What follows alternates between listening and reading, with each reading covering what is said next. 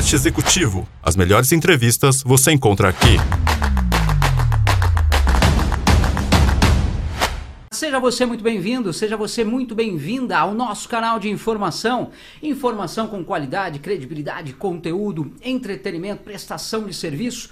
Tudo isso num único canal para você. Você já sabe que aqui trazemos para vocês grandes empresas, profissionais renomados, especialistas debatendo vários assuntos interessantes e, é claro, com convidados muito especiais. E hoje vou te falar, a gente tem uma convidada muito especial que vai bater um papo com a gente, contando aí sobre o segmento da saúde ocupacional, segurança do trabalho. A gente vai entender um pouquinho de tudo isso num bate-papo com ela ao vivo que já está aqui nos nossos estúdios. Você não vai perder, né? Então, fica aí, porque está no ar mais um podcast executivo.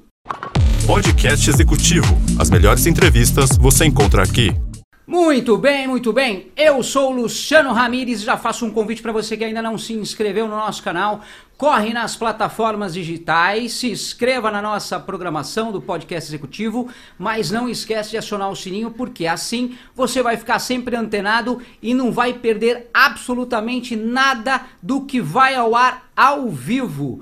Para você que já nos acompanha pelas redes sociais, eu quero fazer um convite também na TV. Por quê? Porque o podcast executivo também está na televisão, através da Rede Bandeirantes de Televisão, canal 13, a Band São Paulo. Você assiste, já acorda muito bem informado todos os sábados pela manhã, entre 6 e 6 e meia. O podcast executivo também está por lá. Então não tem como perder, não tem como ficar mal informado, porque aqui você tem um convite muito especial agora para bater um papo comigo e também, é claro, com a nossa convidada especial, Amanda Bittencourt. É isso mesmo, Amanda Bittencourt faz parte da equipe do grupo da Care Plus Ocupacional. Ela é farmacêutica, mestrada através da medicina da USP também experiente em saúde, né? Ciência da saúde, olha que interessante, e também fez um curso em Harvard. Olha que chique em modelos em pagamento de saúde, em saúde. Tudo isso, Amanda, bom dia para você. Muito prazer tê-la conosco aqui nos nossos estúdios. Que honra. Bom dia, obrigada pela oportunidade. Um prazer estar aqui com vocês e com o pessoal que está seguindo. Então, é muito bom aqui estar tá podendo falar de gestão populacional, podendo falar um pouquinho da minha experiência e trazer também o que a gente está fazendo né, dentro da Care Plus Ocupacional. Muito bom, então já faço convite para você que está nos acompanhando ao vivo. Se você tiver alguma dúvida, quiser bater um papo também com a Amanda, não esquece através do nosso chat, você manda lá a sua pergunta, um oi, e ela vai responder para você com certeza com muito carinho. Vamos conhecer um pouquinho da Amanda Bittencourt? Conta um pouquinho aí dessa sua empreitada profissional, esse seu talento aí nessa área. Bom, vamos lá. É, conforme você falou, né, eu sou farmacêutica de formação, me especializei na área hospitalar. E dentro do hospital eu comecei a perceber o quanto eu gostava de gestão populacional, o quanto era além ali daquele ambiente de tratamento de saúde e comecei a me especializar um pouco mais. Então eu fui fazer alguns outros cursos, né? É, fiz um mestrado em ciências da saúde e depois disso comecei a trabalhar na parte de gestão de saúde para grandes empresas, que hoje são os grandes pagadores da parte de saúde suplementar do Brasil, né? Então dando consultoria, fazendo gestão populacional e há dois anos atrás eu fui fazer o curso que você comentou, fora do país, é, exatamente com essa parte de modelos de pagamento em saúde, pensando muito em como que a gente tangibiliza né, a gestão populacional, que é uma equação tão difícil para as grandes empresas, para promover tanto qualidade de vida, gestão de saúde, é, prevenção e atenção primária, mas também não sobrecarregar nos custos. Né? Então, basicamente, a minha história foi realmente fazendo é, essa. buscando sempre uma solução para como viabilizar o melhor tratamento de saúde para as pessoas. Ela é humilde, né? Basicamente, essa é a minha história, coisa, né? Agora, deixa eu entender um pouquinho. É, ciência da saúde, né? O que seria ciência da saúde? Eu não entendo muito bem, muita gente está acompanhando também não. Explica um pouquinho para a gente dessa área específica. Então, seria bastante na parte de, de gestão epidemiológica, né? Assim, Olha. como eu pensar num, num todo, não pensar num indivíduo, indi- né, assim, numa pessoa especificamente, mas como que eu penso numa maneira populacional. Não Acho eu, que- mas nós. Nós, Muito que bom. é muito o foco da empresa, né? Como que eu consigo, dentro aí de mil funcionários, promover saúde? E acho que agora a pandemia veio para reforçar ainda mais essa necessidade, né? Mostrar o quanto a gente precisa olhar com esse olhar populacional, o quanto é um coletivo que, que determina né, a gestão populacional. Então tem uma questão de mental health, de, de outras, né, o Covid, tem uma série de outros segmentos que compõem aí essa gestão epidemiológica como um todo. A própria campanha de vacinação é, é, mostra o quanto é importante a ciência da saúde e olhar o coletivo. Muito bom. E, e esses modelos de pagamento em saúde? Explica também, porque você também não sei. Tá. É, então, como eu falei, é, as grandes empresas que são os grandes financiadores né, de- Ah. de- da medicina suplementar. A gente tem o SUS, mas a gente também tem o plano de saúde como é, muito representativo né, na gestão populacional. Então, na realidade, esse curso que eu fui fazer foi para a gente pensar em estratégias e como modelar estratégias para você viabilizar esse custo que, teoricamente, é, é alto, né? Então, é, atualmente a gente vê o quanto a atenção primária, a própria medicina ocupacional, ela tem uma, uma estratégia de você trabalhar na prevenção, você identificar os seus grupos Tá. de risco e você poder trabalhar para você evitar o agravamento de saúde. Muito bom. A Cristiane Amaral já mandou um oi pra gente. É, ela sua fã. Esse papo tenho certeza que vai ser ótimo. Obrigado, Cristiane, também com a sua participação. Nos ajuda muito. Então, obrigado pelo carinho. Mandou um oi pra você. Obrigada. Vamos lá, então. Conta um pouquinho da Care Plus, para quem ainda não sabe. Ah, você comentou sobre Care Plus, mas o que é a Care Plus? Conta pra gente, pra quem ainda não conhece. Bom, a Care Plus ela é uma operadora de saúde Tá. premium do mercado. É, a gente tem gr- três grandes negócios, né? Que um é o plano de saúde, que é o mais reconhecido no mercado, mas a gente também tem uma estratégia de clínicas. É, que está em grande expansão, e a gente tem a Care Plus Ocupacional, que é o que eu venho aqui representar como também um dos negócios e um dos pilares da empresa, focando bastante no que eu falei, né, em como fazer a gestão corporativa. Muito legal. Então já mandou um oi pro pessoal da Care Plus lá. Um tá oi. te acompanhando aqui, ó. É, o que é importante falar, a É. Plus, ela é uma multinacional, a gente pertence ao grupo Bupa, Olha né? Então a gente está aí, é, é uma empresa extremamente globalizada, a gente está em diversos países, hoje a gente tem 85 mil funcionários no mundo todo. E a gente tem uma, uma missão de promover vidas longas, saudáveis e felizes. Então ela vai muito de encontro com o que eu sempre estudei e com o que eu acredito. Muito bom, que legal, bacana. E se a gente, a gente quer entender um pouquinho melhor sobre é, medicina ocupacional. Então, quando o pessoal fala nesse tema, o que, que realmente ele engloba, né? Qual que é esse ponto forte? O que é, qual é o objetivo que você poderia contar pra gente dessa área tão importante? Tá. É, falar da medicina ocupacional, acho que é legal falar de saúde e segurança, né? Que, Boa. que é o que a gente pensa quando a gente promove essa saúde do trabalhador. Então, ela começa com uma avaliação de risco, né? Uma avaliação de segurança, Tá. pensando no que o funcionário pode se expor nas suas atividades laborais.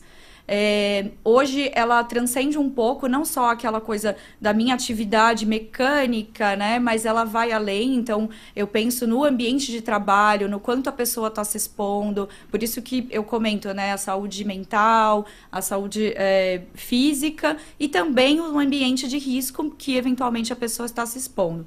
Então tem essa parte de segurança que a gente Ah. precisa avaliar bem quais são os riscos que a pessoa é, é inerente ali às suas atividades e ela está no dia a dia.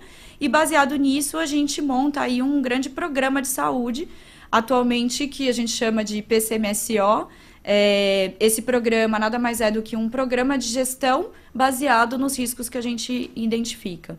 É, as nossas legislações do, do ocupacional, elas são bem antigas, elas são dos anos 70, mais ou menos, e está acontecendo toda uma revisão. Então, agora, pro, esse ano, a gente está trabalhando fortemente nessa revisão, e a partir do segundo semestre, a gente vai mudar um pouco essas siglas, e aí a gente vai passar a fazer o PGR-GRO, que vai ser o programa de gestão É, a gente tem mesmo. umas questões aqui, talvez Legal, então estou melhor aí. antecipando um pouco Tem o tema. Não tem problema. PGRO, né? Você comentou. PGR vai, e GRO. PGR E GRO. vai acabar tomando conta sobre essas outras. Então eles, eles que vão assumir. É, ele vai trazer uma visão menos Entendi. cartorial e um Legal. pouco mais de gestão e de indicadores, para sair um pouco só daquela coisa de cumprir o medicina ocupacional como legislação. E vai trazer uma responsabilidade maior para a empresa de monitorar isso com frequência e mostrar resultados de fato dentro do, dessa gestão no dia a dia. Muito bom.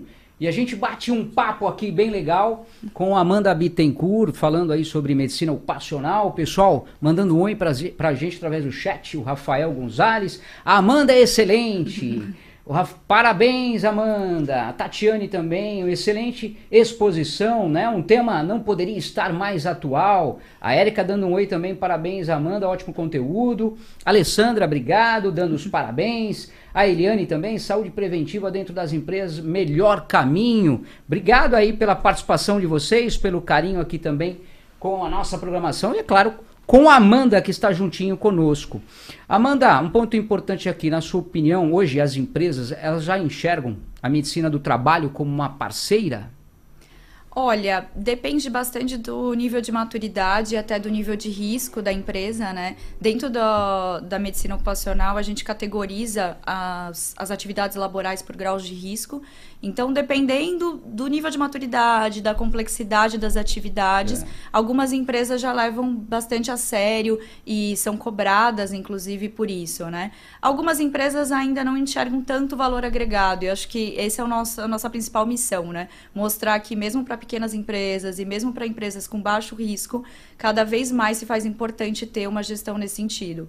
A revisão da literatura né, e da legislação vem para embasar isso. Tá. Como eu falei, a pandemia também veio para mostrar Verdade. o quanto é importante a gente fazer a gestão de saúde dentro da empresa.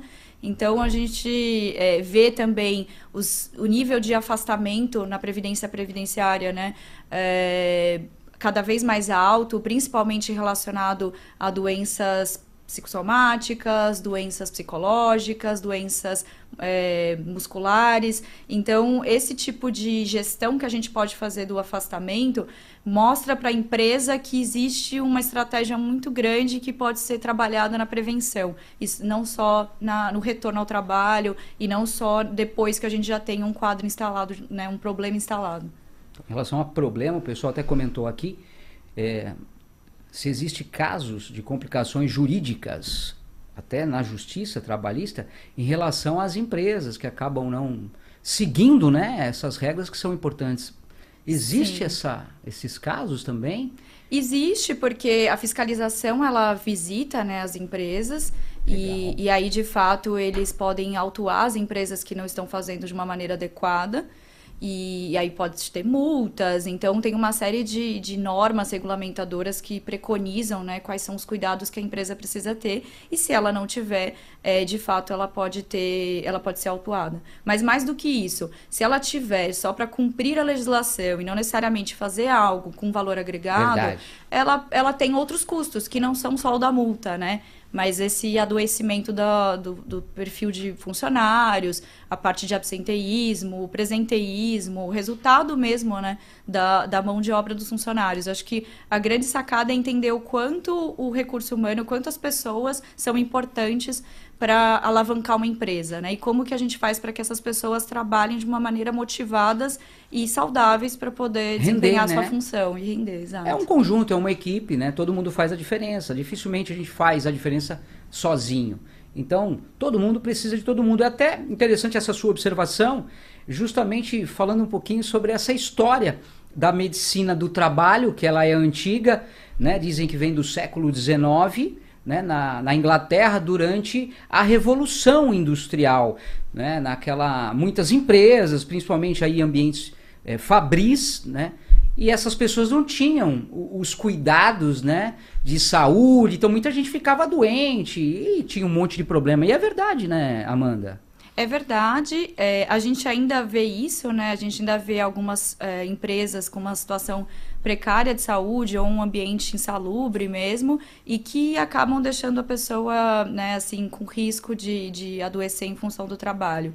Acho que a grande questão da medicina ocupacional é zelar por isso, né? Para que a pessoa é, entre de maneira saudável e saia é, de maneira saudável ou aposente na empresa de maneira saudável. Não doente, né? Não Ninguém doente, quer isso, com exato. certeza. Olha que legal. E a legislação né, sobre a medicina do trabalho? Ela é, eu acredito que seja muito complexa, não é? É muita coisa, muito detalhe. Não sei como vocês conseguem lidar com tanta informação, tantas leis, regras, normas. É, eu acho que não é tão complexa, mas ela é muito técnica. Então acaba Modesta. que acaba que a gente precisa de um time multiprofissional para compor. Então é, eu tenho um time muito É. bacana dentro da Care Plus e, e vejo também na área de medicina ocupacional, de saúde e segurança, profissionais muito bons. Inclusive eu tenho clientes muito parceiros e que têm profissionais técnicos muito bons Tá. e, e que também constroem né, a quatro mãos essa gestão populacional, mas de fato, assim, ela, ela é muito técnica, por isso que a gente precisa de todos os profissionais, né? O médico, é, o enfermeiro, a parte de segurança, no caso, o engenheiro, o técnico de segurança, todos esses profissionais são fundamentais para a gente poder desdobrar toda essa, essa complexidade que você comentou. Legal. E a gente tem uma observação legal do Rafael Gonzalez, que justamente bate em cima dessa sua observação. Olha que importante. A medicina ocupacional é tratada somente como uma obrigatoriedade legal, certo? E isso acabou alinhando por baixo o nível de serviço. Como a Care Plus trabalha para ser diferente e relevante nesse ramo? Essa é a hora, mano. Bom, a gente tem uma série de estratégias. Acho que o fato da gente ser uma multinacional é, é um ponto que mostra o quanto a gente tem uma preocupação com compliance e com toda a parte regular e de realmente prestar um serviço de qualidade. Tá? É, a Care Plus também tem a parte do plano médico, então a gente tem uma preocupação de que nossos negócios se conversem e que de fato a gente traga um valor agregado. Um outro ponto é que a gente tem clínicas bem diferenciadas do mercado, né? São clínicas é, com um padrão de qualidade diferente, seguindo todas as regras da OIT, né? Que, que é- são as regras internacionais de, de segurança do trabalho. Então a gente tem um diferencial mesmo nesse sentido. E a gente busca o que, o que eu falei, né? Trazer essa visão para a empresa de uma maneira bem consultiva e mostrar que não é só para atender a legislação, mas sim trazer uma gestão e, e mostrar é, que isso até né, para as grandes empresas a gente tem que entrar nessa parte financeira, tem, tem uma questão de redução de custo de fato, né? O quanto eles conseguem é, trabalhar em redução de sinistro, na prevenção. A gente tem cases né, de, de ambulatórios em company que a gente estrutura para fazer a gestão dentro da empresa e que a gente conseguiu reduzir drasticamente a ida desnecessária a pronto-socorro dos hospitais. Porque, eventualmente, as pessoas procuram pronto-socorro para ir para para um médico para pegar um atestado médico sem Sim. necessidade e tal. Então, assim, é, a gente começou a colocar um médico mais próximo daquela população ali, Dentro da daquele empresa. ambiente da empresa e conseguiu reduzir a ida ao pronto-socorro desnecessário. Não que a gente não queira que a pessoa vá, mas Claro. a gente quer que a pessoa vá quando ela tiver realmente a necessidade de fazer algum exame complementar, quando for a busca por um atendimento maior. E aí a gente percebeu que assim, foi mais de 90%, depois de um ano a gente reduziu mais de 90% a busca por pronto-socorro. Vocês montam toda uma estrutura, então, esse case dentro da própria empresa, fazendo toda essa comodidade, comodidade, perdão, Sim. eu diria, né, na praticidade de não precisar locomover. E como é que faz uma estrutura dessa? É complicado? Qualquer empresa tem a possibilidade de ter essa estrutura dentro eh, da sua própria empresa?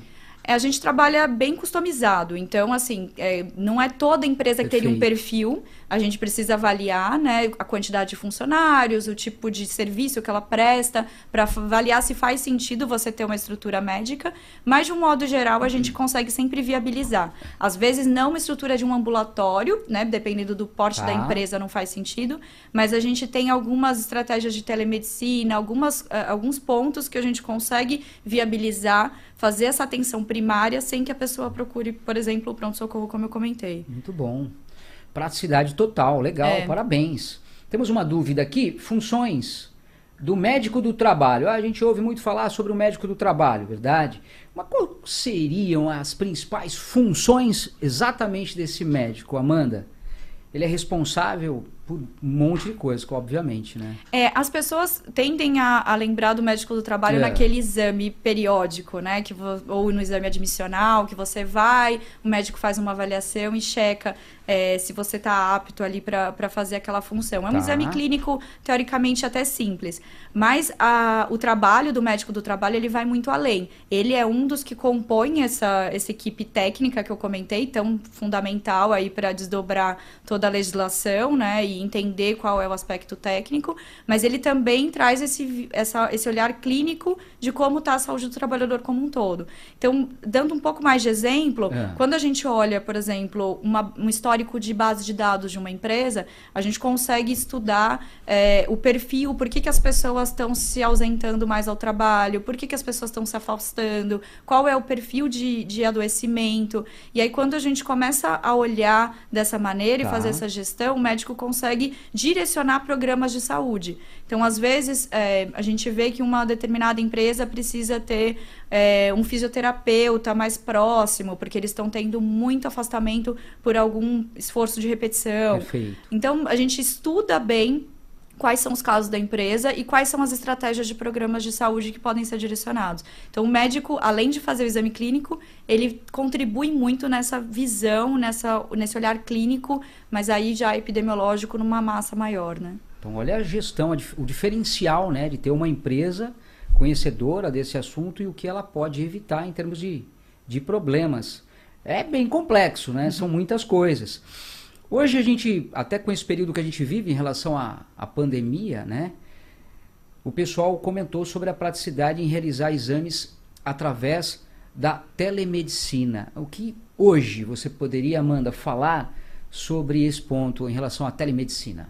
Tá. A telemedicina, ela é uma estratégia, assim, muito boa. Tá. É, acho que a pandemia fez com que a gente se informatizasse mais, né? Acho que todas as empresas se adequaram e, e a saúde já estava em busca de, de partir para a telemedicina, mas faltava um pouco mais de regulamentação para embasar. E aí agora a gente né, já vê grandes players do mercado trabalhando com a telemedicina e ela é realmente um canal para que a pessoa evite a busca é, na presença local Tá. de, um, de um hospital, né? Assim, sobrecarregue o sistema de saúde Perfeito. sem, sem necessidade e até não se exponha. Então, a pandemia veio para isso. Em medicina ocupacional, especificamente, a gente ainda não pode fazer os exames laborais é, por telemedicina. É Ele muito ainda detalhe e importante, né? Não dá para dispensar. a gente ainda, né, assim, eu, Amanda, ainda espero que a gente possa fazer, que a gente evolua, né, e tenha tecnologia para isso, mas por enquanto a legislação ainda preconiza que precisa do contato presencial e de uma avaliação clínica presencial. O tete a tete, que é. É. fundamental, principalmente nesse caso, né? Um outro ponto legal que eu tenho é em relação a exames. O pessoal tem uma dúvida falando se exames admissionais e demissionais são obrigatórios. O que você diz pra gente, Amanda? São, são obrigatórios, mas a gente teve, tanto no ano passado É. quanto nesse ano, algumas medidas provisórias em função da pandemia que deixaram eles é, em stand-by. Então, na realidade, o admissional e o demissional, ele continua sendo obrigatório, mas os periódicos... É isso que eu te perguntar. É, Logo pe- em seguida. É. Já pode falar. Os periódicos, eles, é, a gente teve uma flexibilização para poder fazer com um tempo mais espaçado. Porque aquele programa que eu comentei, né, quando a gente faz avaliação de risco e depois monta o programa, a gente determina qual é a periodicidade com que a pessoa precisa ser reavaliada. Tá. Então, ela começa né, com o exame admissional e aí, em X tempo, pode ser seis meses, um ano, dois anos, ela faz o exame periódico. E aí, em função desse programa, ela determina essa periodicidade. Mas as medidas provisórias mexeram um pouco com isso. Na verdade, flexibilizaram para que a gente não sobrecarregasse o sistema de saúde. E... Mas o admissional e o demissional continua sendo obrigatório. E qual a importância exatamente, né, a necessidade desses exames periódicos, né? O porquê, o que visa?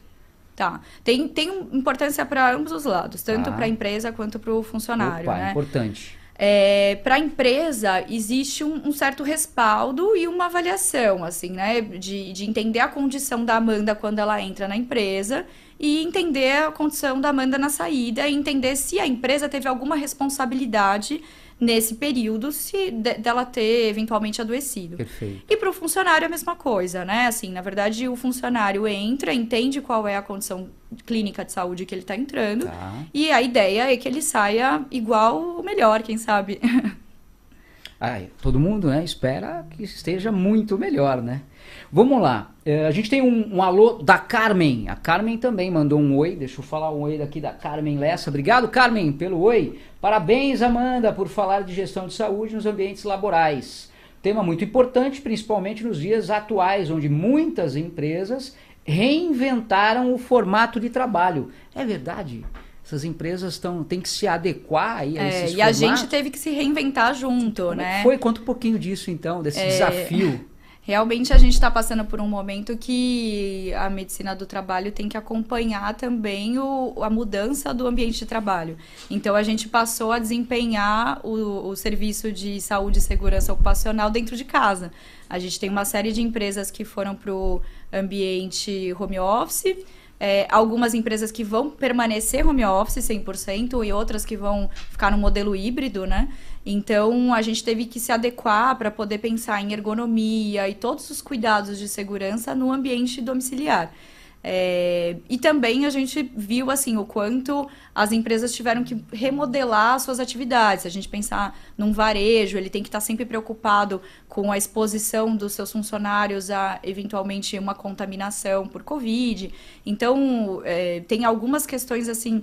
eu- daria três de exemplo. Uma é essa questão da ergonomia, o quanto a gente vai ter que se preocupar com a ergonomia domiciliar. Tá. A gente ainda não sabe como vai ser, né, qual vai ser o passivo para as empresas delas passarem a trabalhar no modelo home office no modelo híbrido. Então, a gente já está trabalhando nesse sentido, em como buscar soluções e respaldar e direcionar as empresas nesse sentido. O segundo seria essa parte da própria pandemia, do, da, da contaminação de Covid, que aí a gente tem protocolos específicos para isso, como eventual, é, evitar algumas contaminações e tudo mais. E o terceiro, que é a adequação do ambiente para o PNE. Então, as pessoas com necessidades especiais, que por lei, né, dependendo da quantidade de, de funcionários, você tem que ter um quadro né, de pessoas é, com deficiências. Tá. E as empresas também precisaram se adequar para fazer a, é, é, o ambiente adequado para essas pessoas num ambiente home office. Então, são três grandes desafios que a gente tem apoiado aí as empresas. E sempre ligadinho nisso, né? Atualizando para oferecer o que há de melhor em relação não só ao empregador, mas também aos funcionários, Exato, aos a gente tem dois clientes, né, É verdade. finais. E como você disse logo no comecinho, sempre importante não é o eu, é o nós, visando todos. Você comentou alguma coisinha sobre periodicidade, a gente falou sobre o exame, né, periódico, e aqui tem uma questão interessante. Vamos lá. Como seriam as regras a respeito da periodicidade dos exames?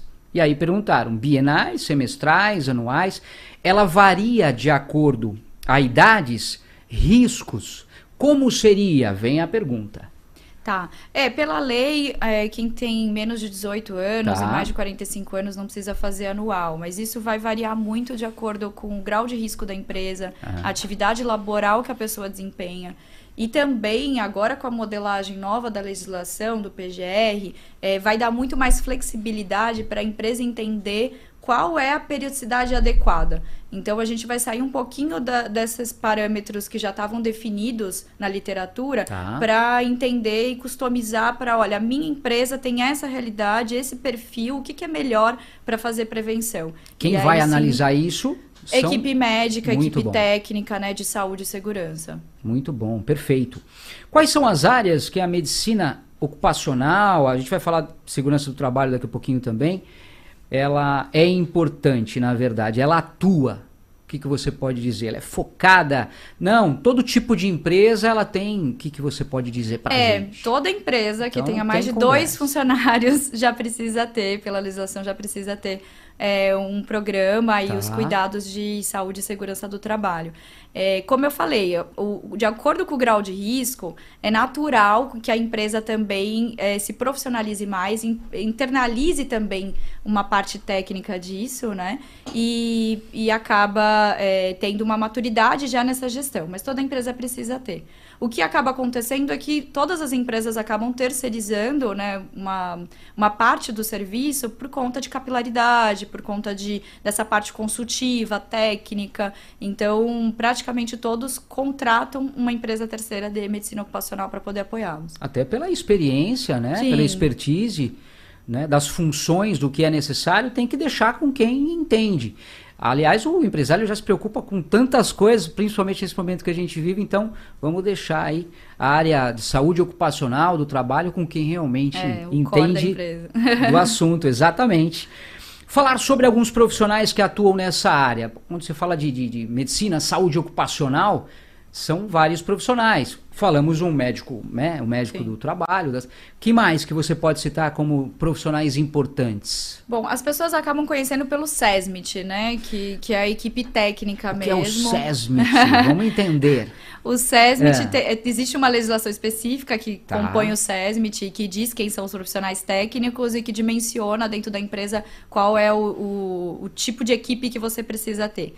É, e aí, basicamente, a gente está falando do médico do trabalho, enfermeira e técnica de enfermagem do trabalho, engenheiro do trabalho e técnico de segurança. Uau. Mas eu já transcendo um pouco, assim, eu já penso de uma maneira assim, às vezes vale a pena ter um ergonomista, às vezes vale a pena você ter um, um fisioterapeuta. O ergonomista é... ele é mais específico? Ele é mais específico para poder viabilizar os programas de ergonomia, né? Essa coisa realmente muscular, de hum, repetição. A antiga ginástica laboral, assim, okay. né? Que as pessoas conhecem Legal. mais pela laboral.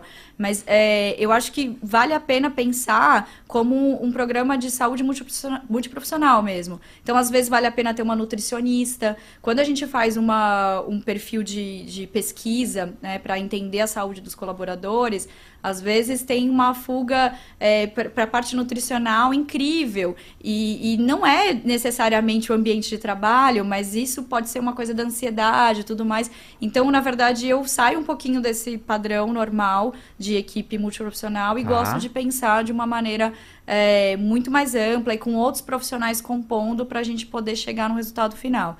Isso é bacana porque na estrutura que eu tô hoje eu tenho essa oportunidade, né, da gente viabilizar junto com o plano médico uma série de, de ações mais voltadas para a gestão de saúde, que nem eu falei, de nutrição, de parte de psicologia. Então sai um pouco só da parte técnica de risco. E o que vem mais, você observa que mais acontece em relação a esses problemas, direcionado mais a que área? Você tem a, a... Olha, atualmente é o CDF, é. que a gente fala que é a parte psicológica, realmente o fato. Já, já, a gente já estava numa tendência maior de ansiedade, depressão e afastamentos ah. por esse motivo. É, historicamente, se pegar pela, pela, pela Previdência Social, já existia uma tendência disso. E com esse cenário agora que a gente está vivendo da pandemia, do Covid, o cenário econômico e político influenciou ainda mais. Então, de fato, hoje é o nosso maior motivo de afastamento. Acho que o que é interessante é sair um pouquinho do, da medicina ocupacional tradicional, vou colocar assim, tá. e pensar que a gente precisa pensar na saúde do colaborador como um todo. É, e aí, para isso, a gente tem que pensar o principal motivo de afastamento, o principal motivo de adoecimento. Não necessariamente é só o, o físico, né? E o ambiente que está ali, disposição física. Mas a gente tem todo um ambiente psicológico, mental. Então, é, é, tudo isso compõe para a gente fazer essa avaliação. Que muitas vezes pode ser trazido de fora do trabalho também, né? Também. Não é um problema específico ali do trabalho local, mas às vezes é tantos problemas que a pessoa traz de fora. Isso. E aí, é, é aí é uma é interessante o que você falou, porque até é, onde cabe a responsabilidade da empresa ou não. Então a medicina ocupacional também vem com isso, né? De também respaldar a empresa de, olha, até onde você consegue promover saúde e até onde é a tua responsabilidade muito importante. Como vocês conseguem trabalhar nesses casos? Olha, foi detectado o problema que a gente percebeu é esse e esse. Então, qual é o próximo passo? Como profissionais da área, grandes conhecedores, o que, que você observa? O que, que seria uh, o ideal a se fazer, eu diria? O ideal é fazer programas contínuos de saúde, né? Legal. Tá sempre monitorando, sempre revisitando, é, estudar realmente o, o perfil de uso da, da população, Tá. estudar o porquê que as pessoas estão apresentando atestados médicos, o porquê que aquelas pessoas estão se afastando pela previdência. Quando você entende o real motivo e entende a dor ali da tua população, você consegue promover programas mais direcionados e entender especificamente o que você pode fazer como gestor, né, como Legal. executivo de uma empresa para poder viabilizar aí uma promoção de saúde. Muito bom, bem importante. Ah, a gente está batendo um papo bem legal aqui, ao vivo, 10 horas 31 minutinhos, com a Amanda Bittencourt, da Care Plus Ocupacional. Então, se você tiver alguma dúvida, sinta-se à vontade, manda pra gente, que a Amanda com certeza vai te responder com muito carinho. Sempre ao vivo, prestigiando aí o seu carinho. Vamos lá, Amanda, não para por aí, tá bebendo sua aguinha tô bonitinha, então tá bom. Próximo ponto em relação, o que a gente já comentou um pouquinho sobre médico do trabalho, por exemplo, ele atua em várias áreas, ele tem uma área mais específica, porque aqui citaram pública, é, de pesquisas, de empresas. Não, ele pode atuar em todas as áreas ou é algo mais direcionado? Como que você pode explicar pra gente? Ele pode atuar em todas as áreas, né? Todas, Mas ele legal. acaba, é, assim, a gente tem perfis de médicos do trabalho. É, eu vejo médicos do trabalho que são muito especialistas, né? Na parte mais do programa e de acompanhar indicadores. Eu já vejo médicos do trabalho que são apaixonados em, em realmente fazer o atendimento. É, a gente tem uma equipe médica que, que ela acaba trazendo uma série de insights interessantes para a gente ir adequando a nossa realidade, Ah. mas, mas de fato eles estão abertos a se especializar em diversos ramos. Muito bom. Temos aqui o Marcos Figueiredo dando alô no nosso chat. Obrigado, meu amigo. Dando alô aí. Conhece o Marcos? Conheço. Não? E o Leonardo, Leonardo Souza. Leonardo Souza, obrigado aí pelo seu oi, seu alô. Podemos pensar, deixa eu falar mais pertinho aqui para não fugir. Podemos pensar num novo perfil profissional nesse ramo, como profissional especializado em dados para concatenar tantas informações e dados diferentes? Aí está uma questão do nosso amigo Leonardo. Amanda, você que é expert, o que, que você pode dizer pra gente aí dando uma aula? É, bom, é, acho que atualmente base de dados é, é o ouro né, das empresas. Olha aí. Então, não é, não é à toa que a gente tem toda uma regulamentação cada vez mais forte. Então, é, a gente tem feito um trabalho grande de dados, do quanto a gente consegue é, fazer uma gestão populacional baseada aí no histórico. Como eu falei, é, às vezes a gente entende que a dor da empresa é uma, mas quando você estuda os dados de fato, você mostra que é um outro caminho que deve ser seguido. Então, na realidade, isso é muito rico.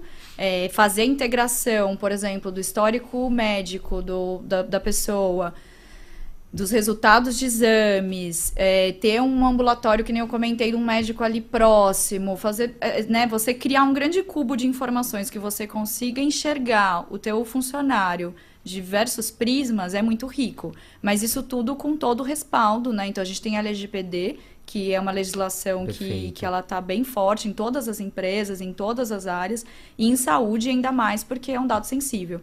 Então, a gente tem feito toda uma promoção disso, mas com todo um cuidado do beneficiário estar ciente da- dessa utilização e da empresa também estar ciente e ter todo o cuidado de sigilo. Como eu falei, por isso que eu, eu trago muito a visão populacional para a gente não pensar no indivíduo único é, e não criar, às vezes, uma situação desconfortante ou até expor é, o funcionário de alguma maneira. Então, o tempo inteiro a gente tem que pensar na população como um todo e na dor da saúde como um todo para a empresa e quais são as medidas.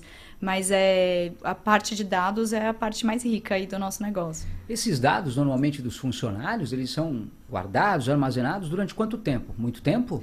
Pela legislação, a gente tem que armazenar por 20 anos. Ou 20 anos? Por que tanto tempo? Bom, aí é a legislação, Bastante, né? né? É, existe, tem uma É uma questão de segurança algumas... maior? É, porque como a gente, teoricamente, está responsável pela admissão e, e até o desfecho final, que pode ser a saída da empresa ou a aposentadoria, a gente precisa ter é, esses registros, né? Então, de fato, são 20 anos com todo Uau. o cuidado aí que eu falei de LGPD e de base de dados. Sobre competências dos profissionais que você citou, médico do trabalho, técnico do trabalho, quantos, são, são, quantos você citou? Ai, citei vários, mas basicamente médico, enfermeiro, Isso. técnico, técnico de Esses daí, o segurança, que, a gente engenheiro. poderia falar sobre essas competências aí que eles direcionam em relação à medicina ocupacional? Olha, acho que o que é válido falar É. sobre eles é que cada vez mais é, são profissionais que precisam trabalhar em conjunto. É, a gente vê historicamente ainda existia bastante a separação entre a medicina e a segurança. Tá. E, e quando a gente fala de saúde e segurança no trabalho, existe realmente a necessidade deles estarem integrados. E essa revisão da literatura e da legislação vem para reforçar isso. Então, para o próximo semestre, essa visão crítica vai ter que ser tanto do médico, quanto do engenheiro, quanto do enfermeiro, quanto do técnico. É, eles vão ter que se conversar bastante e entender a parte de engenharia e medicina juntas. Muito bom. Numa parceria. Uma parceria. exato. Tem que haver uma cumplicidade, né? Senão não adianta. Amanda, o que poderíamos falar hoje sobre algumas soluções personalizadas em medicina ocupacional? E aí a gente tem algumas siglas que o pessoal manda quem conhece. Legal, muita gente não conhece. Queria que você também explicasse. PPRA, PCMSO, você citou, mas a gente vai detalhar. É, é ASO, é isso mesmo? ASO, ASO. ASO. O que, que você fala pra gente desses pontos aí importantes? É engraçado, as pessoas É. acabam conhecendo o, o ocupacional por essas três siglas mesmo. É, o PPRA É. seria essa parte que eu falei da engenharia. Então, eles avaliam os riscos ambientais. Ah, É, tá, perfeito. Esse é, a- é essa etapa que a gente está mudando, que não vai ter mais o PPRA a partir do, Ah, do próximo semestre, tá. a gente vai estar falando do PGR, né? Olha aí, vai haver E uma aí, mudança. Já vai ter uma mudança. O segundo é o PCMSO, que é o Programa de Isso. Controle Médico de Saúde Ocupacional. Aí esse, baseado no ambiente de risco, a gente define aí qual é o programa médico, que é esse que define Ah. as periodicidades e os cuidados que a empresa precisa ter nesse sentido. E o ASO, o ASO seria é, o atestado de saúde ocupacional. Esse é o, o, o comprovante final do teu exame clínico. Então, quando o, o funcionário vai, faz a avaliação médica e ele atesta que a pessoa está apta. O que, que é estar apto, né? Na realidade, é estar apto para aquela função que ele vai exercer Tá. tá? É, é especificamente para aquele cargo, por isso que, que existe essa necessidade. Não é só você estar com uma boa saúde, mas é você estar com uma boa saúde e estar apto para aquela função que você vai desempenhar. Então, às vezes, é uma pessoa, né, levando para um caso mais específico, que vai desempenhar uma função em altura, Tá. é, que vai desempenhar uma função de risco, de confinamento, né, dependendo da, da atividade laboral. Então, o médico avalia a sua condição clínica em função da atividade que ele vai realizar. Muito bem. Deu uma aula, entendeu? Deu para entender, né? Juliana Garcia, um abraço para você, obrigado pelo seu carinho, pela sua participação. Parabéns, Amanda. Assunto de extrema relevância. Obrigado. Obrigado pelo Obrigada. carinho. Uh, vamos mais? Vamos Preparada? Aqui não para não, é ao vivo, direto, 10 horas 38 minutinhos, podcast executivo juntinho de você, levando o que há de melhor em informação. Hoje batendo um papo muito legal e importantíssimo com a Amanda Bittencourt. Ela é farmacêutica, mestrada pela medicina da USP em ciência da saúde, cursou em Harvard sobre modelos e pagamento e saúde, tudo isso é o que ela tem como experiência. Olha isso que legal, que chique a gente tem aqui em nossos estúdios hoje. Amanda, vamos continuar no nosso bate-papo legal aqui de grande aprendizado. O que podemos falar sobre normas regulamentadoras? O que, fala, podemos falar nessa área tão importante? São as famosas NRs. São as Mas que NRs. são várias, né? São várias. Quantas são? Olha, já nem lembro Eu acho mais, que são, mais de 50. quase 40 é, aí, é. né? 30 e pouco. Tem algumas que você poderia falar que, que são é, é, muito par- participativas, presentes nessa área que você atua? É, sim, a gente tem uma, uma série de NRs, elas são extremamente específicas, né? E, e são elas que embasam É. aí a- as siglas anteriores que eu falei, Nossa, né? é muito Então a detalhe. gente tem uma NR que define como que deve ser o PPRA, a outra NR que define o PCMSO, a gente tem as outras NRs que são específicas para algumas atividades. Tá. Então, falando aí de insalubridade, de periculosidade, é, de ergonomia, de CIPA. Então, ele, ele define uma série de, de cuidados de acordo com o grau de risco que a empresa precisa ter. É, cada norma regulamentadora ela, ela tem ali toda a avaliação, né, toda orientação técnica de como a empresa deve desempenhar a tua parte de gestão de segurança e saúde. Então, basicamente, é, é, o nosso guia, né? É o nosso norte. Então, vai se encaixar, dependendo do tema, do que acontece, sempre vai ter uma NR que vai, é aqui. Então, esse caso entra nessa NR. Na verdade, pode ter mais de uma NR, é né? Então, você precisa pensar qual é o segmento de atuação da empresa. Tá. E aí, você pensa quais são as NRs que se aplicam para aquele, assim, para aquele tipo de função, para aquela atividade laboral, para aquele KNAI que a empresa está inserido. E aí, dentro disso, a gente desdobra aí para todos os programas. Muito bom. Você comentou sobre o PPRA, só para a gente relembrar. PPRA, ele significa programa de é, PPRA, programa e agora esqueci o segundo, mas é de Tem problema. risco ambiental. Ele, ele é direcionado isso. ao risco ambiental. Eu perguntei isso, Amanda, por quê? Porque o pessoal nos perguntou se exige o PPRA, se ele exige algum acompanhamento. Uhum. Exige? Por exige. quê?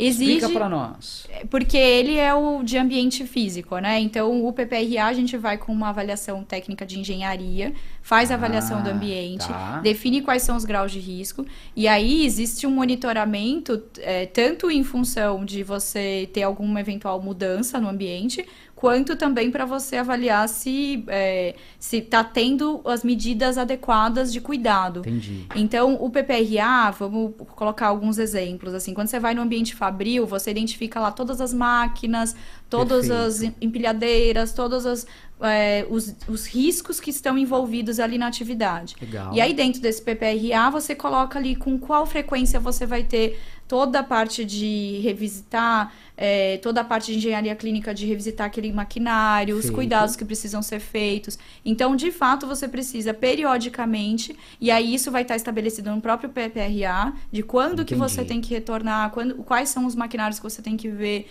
qual é o nível de exposição que as pessoas têm. Então, o PPRA preconiza toda essa parte mais técnica de engenharia.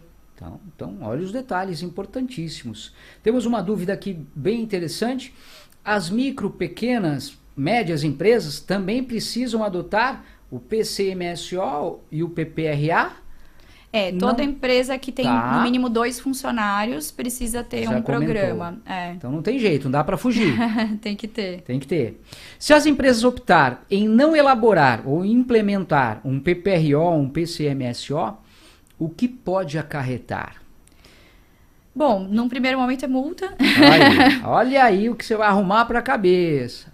Porque a fiscalização pode né, ser penalizada. Então é importante. De um modo geral, é, existe uma questão de compliance quando você é prestador de serviço, alguns, alguns tipos de serviço solicitam. Então, se você presta serviço para uma outra empresa, tá. existe já uma boa prática de pedir também o seu documento. Então, às vezes, inviabiliza você de entrar em alguns negócios, né? E também, de fato, como eu falei, o cuidado com o colaborador. Muito bom, um ponto importante. Legal. Marlene Figueiredo mandando parabéns para Amanda. Todo mundo aqui, o Rafael mandando uma dica que PPRA é programa de prevenção dos prevenção. riscos ambientes. Ah, não vale porque você colou. Você colou, assim não vale. Brincadeira, Rafael. Obrigado aí pelo carinho, pela dica. Amanda, tomou aguinha? Tomou. Vamos man mandar ver aqui. Então toma a sua aguinha que eu vou fazer uma outra pergunta para você. Quais seriam os benefícios que as empresas teriam com a implementação aí das normas. Aí vem os pontos positivos, que é importante, né? É, acho que eu já fui falando é um, vários, isso, né? Já fui assim, citando ao decorrer. De, de fato, o que eu vejo de, de benefício é você entender a, a tua realidade do, da tua, dos teus funcionários, tá. é você poder acompanhar isso de perto, você promover a saúde. Existe uma questão também de um respaldo para a própria empresa, né? De você não ter multas, não Perfeito. ter é, depois alguma é, algum processo ou algum problema, né, depois do... Até problemas jurídicos Problemas pode jurídicos né? é, e também custo, né, assim, de Principalmente fato... também. É, no final, se você tiver um bom programa, o custo-benefício disso vale muito a pena. A implantação dos, dos, laudos, né, desses que a gente citou, o PPRA, PCMSO, LTCAT, a gente não falou, mas você pode explicar o que é LTCAT para quem não sabe, mas eles são obrigatórios para todas as empresas, né? Então não tem como, como ela já havia dito, é importante e tem que fazer parte. O que é LTCAT? LTCAT, é só as, as letrinhas. As siglas, né? LTK. É muita sigla, É eu muita acho. É muito sigla, enrolado, pelo amor de Deus. Gente, que eu acho que é pior do que direito. Jurídico, direito tributário, direito trabalhista, tá? a, a- a saúde ocupacional, o segurança do trabalho tá pior, tá mais complicada. Você não acha? É, eu por acho. isso que eu tenho toda a equipe técnica aí pra me ajudar. Cada um cuidando. Quanto- Cada um quanta- cuidando. Quantos profissionais fazem parte hoje da equipe? Você tem isso em cabeça? Hoje, dentro É. da, da minha equipe, a gente tem 15 pessoas, Tá. mas a gente tem também profissionais terceiros, né? Equipe médica, a gente tem equipe técnica terceira. Como a gente atende no Brasil todo, É isso que eu ia te perguntar. é, a gente Todo tem. o Brasil. É, a gente tem mais de 350 credenciados no Brasil e, e aí a gente tem uma equipe mais robusta, né, para poder atender a capilaridade do Brasil todo. Muito bom. Amanda, o que seria um programa de gerenciamento de riscos ocupacionais? Exatamente. O que, que você poderia falar para dar uma ideia melhor? Tá, o, o programa de gerenciamento de riscos, aí É. já- a gente já está falando dessa nova modelagem, né? Que aí a gente já sai um pouco do cartorial e pensa mais na gestão por indicadores, pensa mais nos resultados. Então, de fato, é, ele segue a mesma lógica: é avaliar os riscos ambientais, os riscos da empresa, pensar como a gente promove a saúde, como que a gente previne adoecimento, Tá. previne também a parte de afastamento e previne acidentes de trabalho. É, Muito bom. Para poder realmente é, fazer o gerenciamento e aí esse gerenciamento tem que ser contínuo. Então a gente fala né, de algumas metodologias de mercado, tipo PDCA, que você revisita todo aquela, aquela, aquele programa periodicamente para você. Ele, ele não, é, não é algo que você desenha e guarda na gaveta e, e vai ser isso pro resto da vida. O tempo inteiro você vai ter que revisitar porque você vai mudar. Vai mudar as pessoas, né? Naturalmente É, Tem que tem, se um turnover né? vai mudar o ambiente, Tá. é, e aí, eventualmente, os riscos também podem mudar. Muito bom, importantíssimo. É, o que eu citei, P, é, Programa de Gerenciamento de Riscos Ocupacionais, PGRO. Isso. Né? O PGR foi o que você comentou Isso. que veio para já já já tá no ar, já tá É, a gente já tá- o PGR. Ainda não. Ainda a gente não. ainda está se adequando para essa mudança, mas já Tá. está assim super em voga. Todo mundo conversando já sobre isso. E quando ele chegar, esse PGRO, o PPRA, ele deixa de existir ou não? Ele muda a modelagem do PPRA para o PGR, né? Você muda o tipo de documentação que vai ser executada. Porque o, o- a grande sacada é exatamente o que eu falei. O que vai mudar é que a gente vai ser- deixar de ser tão separado a segurança da parte médica Ah. e vai ser um programa único. Por isso que muda também essa nomenclatura. Então vai estar tudo juntinho. Isso. Muito bom. Um outro ponto importante aqui que eu queria ressaltar é o cliente que já paga, que foi uma dúvida legal, dúvida interessante, não deixou o nome, mas fica aqui. Mas se o cliente já paga o PPRA, ele também vai ter que pagar pelo é, é, é, GRO, é isso? Pelo GRO, É. O que ou não? acontece- Morre um, entra outro. É, teoricamente É. morre um e entra o outro. Mas aí vai depender muito do. mais complexo, do né? mode- É, ele vai ser mais complexo e ele vai ter que ser revisitado, né? O PPRA hoje a gente tem que revisitar uma vez por ano. Então o PGR ele também vai ter meio que uma periodicidade. Vai poder ser um pouco mais ou um pouco menos dependendo do grau de risco da empresa. Entendi. Mas de um modo geral, assim, de uma maneira mais simplista, sim. Morre o PPRA, entra o PGR e aí muda essa, essa periodicidade. Muito bom. Bom, temos algumas dúvidas aqui, mais, né? Estamos bombardeando hoje nesse convite especial que a Amanda Bittencourt que está conosco. Está sendo bombardeada em termos de perguntas, mas quem sabe muito é isso, né? Sobra as dúvidas. Há alguma regra especial quanto à formalização do contrato de trabalho com o trabalhador, com o trabalhador portador de deficiência, né? Esses portadores especiais? Existe uma, um contrato diferente? Então, existe uma avaliação É. para você ver o enquadramento, né? Então, pela legislação, define-se quais são os tipos de, é, de, de CID, no caso, né? Que é o Código Internacional de Doença, que categoriza a pessoa como uma pessoa com necessidade especial. Tá. E aí, a gente precisa fazer uma avaliação médica para entender esse CID, entender, o, né, fazer um exame clínico da pessoa e entender se é apto para aquela função específica. Perfeito. Então, como eu falei antes, né, o exame ocupacional, o grande, o grande objetivo é entender se a pessoa está apta para exercer aquela função. Tá. E aí sim existe uma documentação específica para poder Ah. categorizar essa pessoa como PNE pela legislação e você entender que ela pode exercer aquela função e contratar ela para a tua empresa. Em relação a esse profissional que é especial, ele teria uma jornada de trabalho também diferenciada, especial ou não? Aí entra numa parte mais de recursos humanos mesmo Perfeito. e menos Também de, é de de- de análise. é, de análise. Perfeito. Todos os riscos ambientais, eles são contemplados no PPRA ou alguns ele pode entrar em outras normas regulamentadoras? Não, alguns é, Também estão pode. em outras normas regulamentadoras. Como eu falei, a empresa pode ter mais de uma norma é, que rege ali o grau de risco e as necessidades daquela função. Então, o PPRA seria uma norma né, que di- direciona Tá. o mínimo que você precisa ter. Agora, dependendo da atividade, eventualmente precisa ter um laudo de insalubridade, um laudo de periculosidade, um laudo ergonômico. Então, aí vai depender bastante. Muito bom.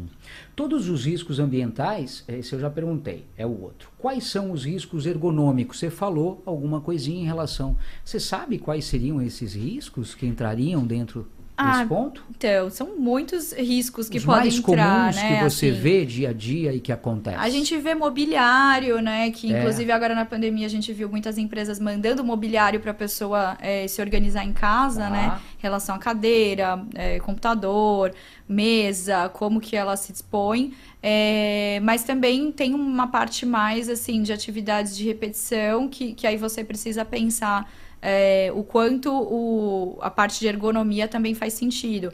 Então, num varejo, uma pessoa que às vezes fica é, carregando caixa, ou então numa fábrica com um ambiente de repetição. Então, vai depender muito do que a gente avalia, de, de qual o perfil da empresa e qual é o tipo de atividade. Então, às vezes a pessoa fica ali puxando alguma coisa o dia inteiro, então vai dar um esforço de repetição para aquilo. Ou fica mexendo numa máquina o dia inteiro, não fazendo o mesmo movimento. Ou no computador o dia inteiro, Nossa, no mouse. imagina hoje, né? Então, Somente em home office, todo mundo ali, telefone, computador. é, e ainda mais assim, às vezes computador no colo, sentado de uma maneira inadequada o dia inteiro. Então, tem, tem essa, esses, essas avaliações que precisam ser feitas. Muito bom, Amanda. Uma curiosidade, no teu ponto de vista, quais são os principais riscos de acidente que acontece hoje? O que, que você pode citar? Olha, risco de acidente, eu acho que é, é muito. Relativo. É, é, depende também, né, bastante do, do ambiente, mas o, o que o papel da empresa é deixar o, o funcionário alerta.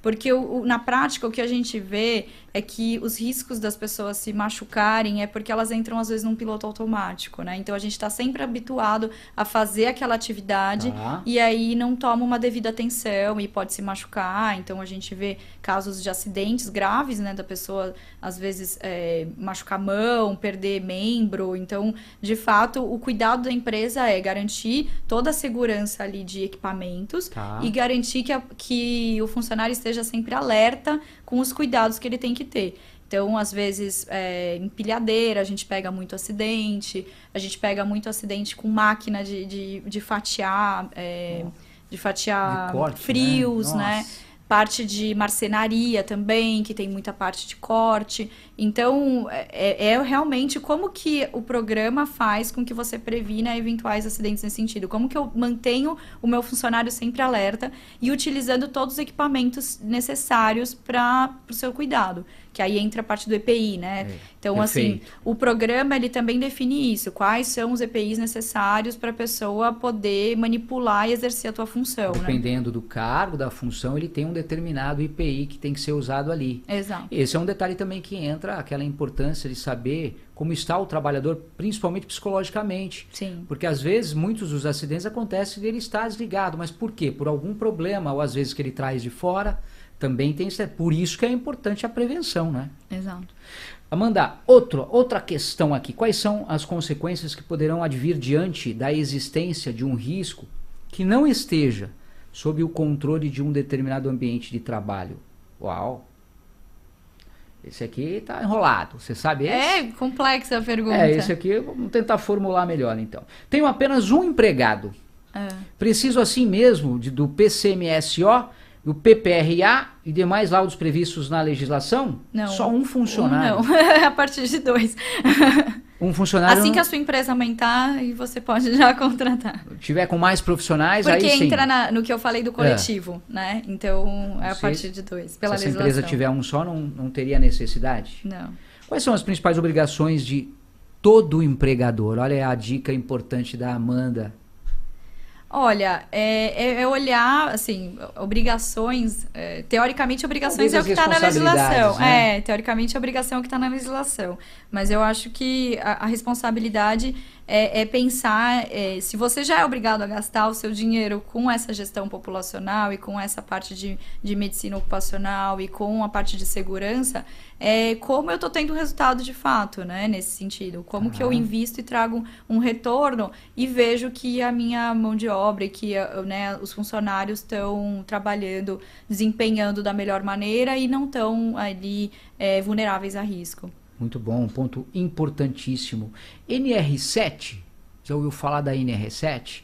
Aqui eu tenho uma questão, o pessoal pergunta de que se compõem os exames médicos previstos na NR7. O que é NR7, Amanda? A NR7 é a que define o PCMSO, né? Então, Olha isso, eu falo pra você que é complicado.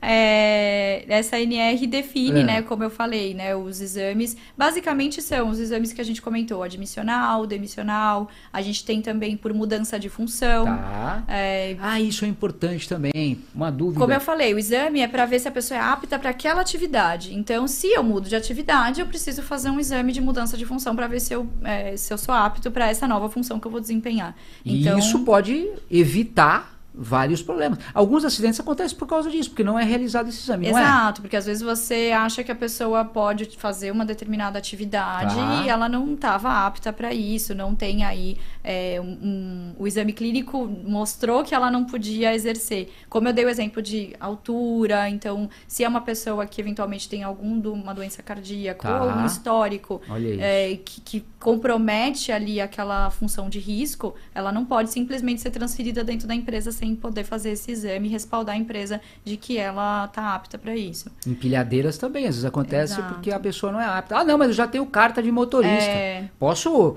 né, é, manusear uma empilhadeira. Não tem nada a ver, precisa de um, de um curso, Precisa, tudo, né? precisa do curso técnico. Mas basicamente seria o exame admissional, demissional, mudança de função, retorno ao trabalho é outro exame que é bem importante para a empresa. Então, se a pessoa se afasta pela previdência, fica um tempo afastado, quando ela termina, né, aquele, aquele período, Tá. o médico do trabalho precisa avaliar, avaliar esse retorno ao trabalho, entender se ele está apto para aquela função. Eventualmente a pessoa não pode voltar para aquela função inicial que ela exercia, ela vai ter que ir para uma outra função e aí vai ter um trabalho do RH para realmente remanejar e pensar como que, que vai é, direcionar para que a pessoa continue compondo a empresa, mas é, exerça a atividade que ela esteja apta agora, uma vez que ela ainda é funcionário. Muito bom, ótima observação, ótima dica. Vamos falar do e-social? O Vamos. pessoal comentou aqui, conheça o e-social e entenda como ele se unificou todas as bases de saúde ocupacional. Como que funciona esse trabalho? Ele juntou tudo, é isso? É mais prático, é mais ali, eu diria, tudo muito detalhado, tudo muito mais observado. O que, que você diria em relação a esse e-social? Ele veio para justamente facilitar mais? Então, o e-social, é, como a gente falou antes, né, É. a parte de dados, né? Olha como ela é isso. rica. É, o e-social é exatamente para viabilizar aí e, e trazer todos os dados compilados, né? Todos de uma, de uma vertente só. Então, Tá. tem uma parte toda de RH, toda uma parte de, de, de- de gestão de, de funcionários, né? E tem essa parte de saúde ocupacional, em que vai ser importada uma série de dados de risco, de, de eventualmente de acidente de trabalho, do histórico do colaborador. Agora a gente acabou de ter um é, postergar, a gente ia, né, ia ter uma, uma nova fase, o cronograma mudou um pouco, ele tem é, mudado aí, mas a gente já está assim, preparado para quando chegar, como que vai ser esse trânsito de informações e a gente poder importar tudo no sistema. Vai ser bem rico para poder fazer a gestão unificada né, do No- governo. Normalmente do que se tem na empresa de funcionários, dados, ele segue para essa para uma central aí do e-social, é isso? E aí isso. lá eles também têm todo esse controle. Isso, aí eles têm um controle já pensando em todo o perfil de, de empresas daquele mesmo segmento. No teu olhar, como uma profissional da área, o que você vê como um ponto positivo nesse caso? É, o e-social ele veio para poder realmente fazer uma gestão assim, a, a, a, gente pensa, por exemplo, quando fala de FAP e NETEP, eu não sei se essa sigla tá aí, porque são não várias. Tá, não tá. Mas, por exemplo, o FAP ah. e o NETEP, ele veio também para fazer essa gestão via previdência do porquê as pessoas se afastam. Tá. Então, assim como eu trouxe muito a visão do, do da empresa contratando o serviço Perfeito. do ocupacional, a parte pública também está fazendo essa avaliação exatamente para poder é, pensar quais são os tipos de adoecimento por tipo de de, de empreendimento, por tipo de empresa e tudo mais. Então, o e-social, o FAP, todas essas estratégias são estratégias do governo de gestão de saúde e pensar em como eles vão. É, cobrar, no caso, um pouco as empresas de fazer ai, a gestão ai. de saúde e não deixar com que os seus funcionários adoeçam, né? O FAP, ele é um imposto tributado, né, da, da folha e ele vem calculado em cima do, do grau de adoecimento da empresa. Então o e-social ele vem junto com o FAP aí para poder trazer essa visão para o governo de como as grandes empresas eventualmente têm o perfil populacional de adoecimento. Muito bom. Segue um bate-papo aqui de grande aprendizado com Amanda Bittencourt, 11 horas, 1 minutinhos ao vivo com Nossa. você, que está nos prestigiando, viu? Como passa rápido, é? né, Amanda? Amanda, eu queria que você detalhasse. É, são muitas informações, tem muita questão. É claro que é um assunto muito complexo, muito detalhado. Não dá para a gente ficar aqui falando de tudo, senão a gente tem que marcar aqui uns 3, 4, 5 podcasts. Mas, do teu ponto de vista, o que, que a gente ainda não ressaltou? que seriam informações super importantes que você gostaria de aproveitar a oportunidade aqui nos nossos estúdios e falar sobre algum ponto ainda não citado, que não pode ficar de fora. Deixo é, com eu você. Acho, eu acho que a gente abordou bastante um coisa, né? Assim, é, e de uma maneira bacana, porque tem uma parte muito técnica mesmo. É, bem complicado. É, eu acho que a principal mensagem que eu gostaria é. de passar é realmente que a, a, parte de gestão de saúde, ela vai além do medicina ocupacional, né? Realmente você consegue enxergar a saúde do colaborador como um todo. Então, essa gestão corporativa, você fazer uma atenção integral, você pensar no plano médico junto com o ocupacional, viabilizar, enxergar todas essas coisas, faz com que você tenha um bom custo-benefício no final. Você fazer uma gestão disso, é, você tanto evita as multas que a gente comentou, Legal. quanto você promove qualidade de vida, você promove uma performance melhor do seu time. Então, você tem um time mais engajado quando ele se sente cuidado pela empresa. Então, tem um papel muito grande da, da, das grandes empresas em cuidar da saúde dos seus funcionários nesse sentido. E até transcender um pouco os seus dependentes. Eles sentirem que as suas famílias estão sendo cuidadas, né? A medicina ocupacional é muito direcionada para o funcionário, mas quando a gente pensa no populacional, a gente pensa no todo, né? Então, é, essa é a grande mensagem aí que eu queria trazer e que eu acho que é válido. Essa seria uma das suas dicas, é, é isso? Com certeza. Muito bom. Eu queria que você, se alguém, claro que ficou com várias dúvidas, quiser um pouco mais de informações, aonde eu acho a Amanda, onde eu encontro né, a Care Plus. Então passa, aproveita, dá um recado aí para a galera todinha que está te acompanhando, como que a gente faz para entrar em contato não só com você, mas também com a Care Plus. Tá bom, é bom, para a Care Plus, acho que a gente vai passar, né, os, os dados, mas a Care Plus, ela, ela é uma tá empresa, aí, é, ela é uma empresa que a gente tem o site, tem LinkedIn, Legal. tem vários canais de acesso. É, como eu falei, existe o plano médico ocupacional e as clínicas. Então, tem três canais aí para vocês encontrarem a Care Plus.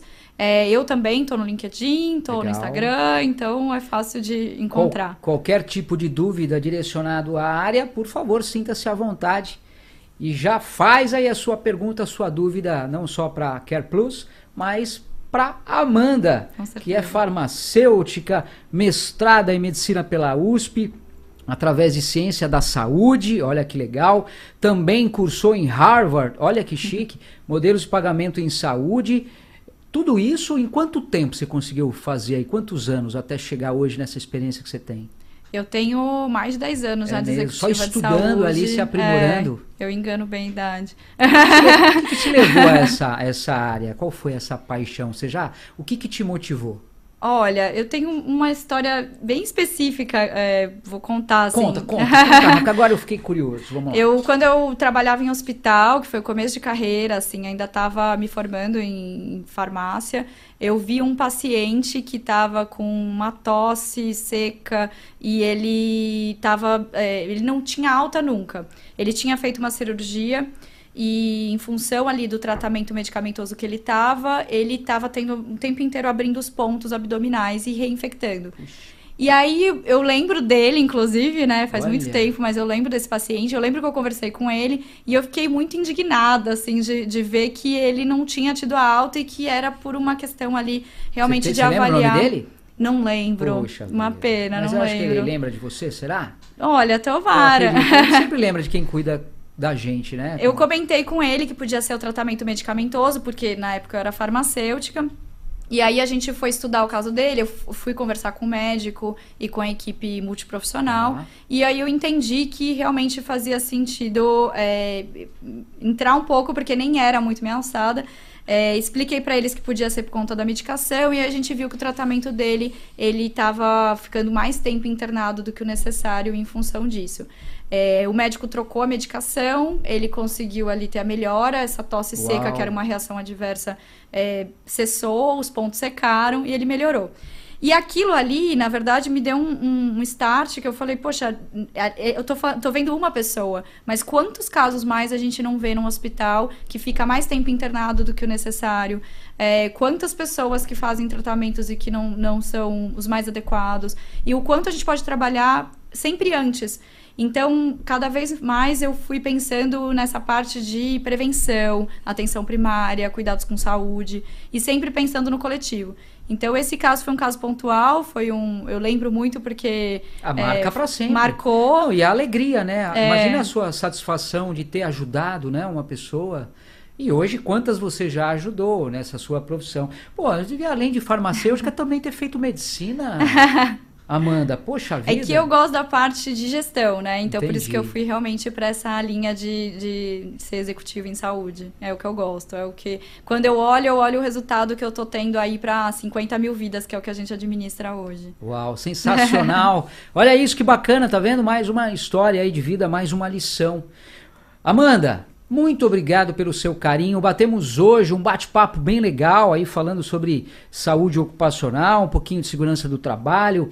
Amanda Bittencourt nos fez aí da sua presença um grande carinho e um grande aprendizado nessa área, faz parte da equipe Care Plus. Quero mandar um abraço para toda a equipe aí da Care Plus também que participou, mandou, mandou um oi. Muito obrigado pelo seu carinho, pela sua participação. Muito sucesso para você, que você possa ajudar muita, muita, muita gente nessa área aí. É, dá um alô, um oi e um tchau aí pra galera é, também que um te acompanhou tchau. com muito carinho. Aqui, ó. Quero agradecer todo mundo que pôde entrar e que também vai entrar depois, com né? certeza. né? Com certeza. É, agradecer, Luciano, pelo teu direcionamento aqui nas Imagina. perguntas, Pessoal pelo ambiente manda. bacana. E agradecer pela Care Plus também, né? Que me dá a oportunidade aí de trabalhar nesse sentido e fazer o que eu gosto. Parabéns, Amanda, pelo seu trabalho. Parabéns, Care Plus, por toda a equipe, também pelo trabalho de vocês. E parabéns para quem nos prestigia sempre aqui na nossa programação do podcast. Lembrando que o podcast executivo também, além das plataformas digitais, está na televisão, exatamente. Então eu deixo uma dica muito legal para você. Todos os sábados pela manhã, entre 6 e 6 e meia da manhã, estamos lá na Rede Bandeirantes de Televisão, a Band, canal 13, com o podcast executivo Cultivo para você acordar sempre bem informado. Olha que dica legal. Não esquece de se inscrever no nosso canal. Não esquece de acionar o sininho, porque assim você não perde nada como essa entrevista muito legal e de grande aprendizado com Amanda Bittencourt. Amanda, muito obrigado, saúde para todos nós e obrigado a você que nos prestigiou com mais uma edição de informação. Obrigado pelo carinho, se cuidem, saúde para todos e até a próxima edição do nosso canal de informação Podcast Executivo. Tchau. Podcast Executivo. As melhores entrevistas você encontra aqui.